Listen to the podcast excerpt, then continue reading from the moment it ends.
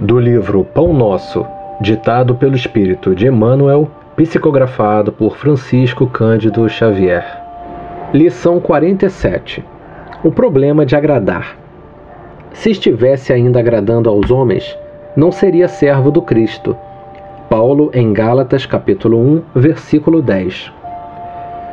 Os sinceros discípulos do Evangelho devem estar muito preocupados com os deveres próprios e com a aprovação isolada e tranquila da consciência, nos trabalhos que foram chamados a executar cada dia, aprendendo a prescindir das opiniões desarrazoadas do mundo.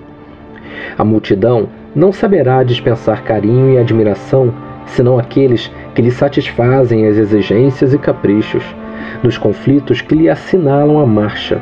O aprendiz fiel de Jesus será um trabalhador diferente, que em seus impulsos instintivos ela não poderá compreender.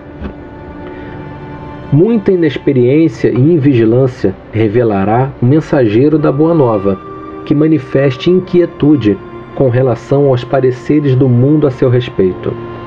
Quando se encontre na prosperidade material em que o mestre lhe confere mais rigorosa mordomia, muitos vizinhos lhe perguntarão, maliciosos, pela causa dos êxitos sucessivos em que se envolve, e quando penetra o campo da pobreza e da dificuldade, o povo lhe atribui as experiências difíceis, as supostas defecções ante as sublimes ideias esposadas. É indispensável trabalhar para os homens, como quem sabe que a obra integral pertence a Jesus Cristo. O mundo compreenderá o esforço do servidor sincero, mas em outra oportunidade, quando lhe permita a ascensão evolutiva.